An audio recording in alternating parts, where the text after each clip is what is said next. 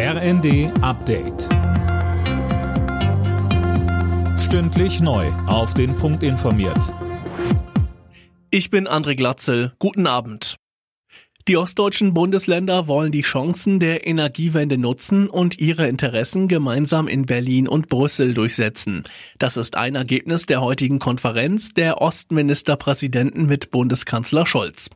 Die Ministerpräsidentin von Mecklenburg-Vorpommern, Manuela Schwesig, sagte, Die echte Unabhängigkeit gibt es nur über das Thema erneuerbare Energien. Wir haben viel Windkraft, wir haben auch viel Sonne.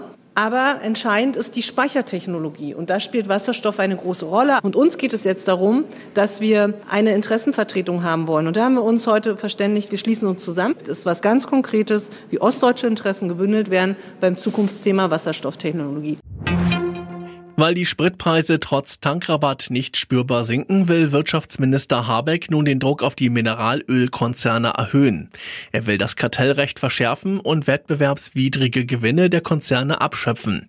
Unterstützung kommt von der FDP. Als Reaktion auf den russischen Einmarsch in der Ukraine bekommt die Bundeswehr ein zentral in Berlin angesiedeltes Führungskommando. Das hat das Verteidigungsministerium angekündigt. Welcher Gedanke steckt dahinter, Daniel Bornberg? Also im Kern geht es darum, besser und schneller reagieren zu können, sollte tatsächlich der Ernstfall eintreten, also Deutschland oder aber einer der NATO-Partner verteidigt werden müssen. Auch um Amts- und Katastrophenhilfe soll sich das Kommando kümmern, wie etwa im Falle von Hochwasserkatastrophen oder wie in der Corona-Pandemie.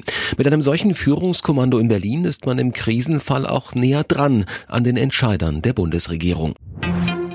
Spanien leidet momentan unter einer außergewöhnlichen Hitzewelle.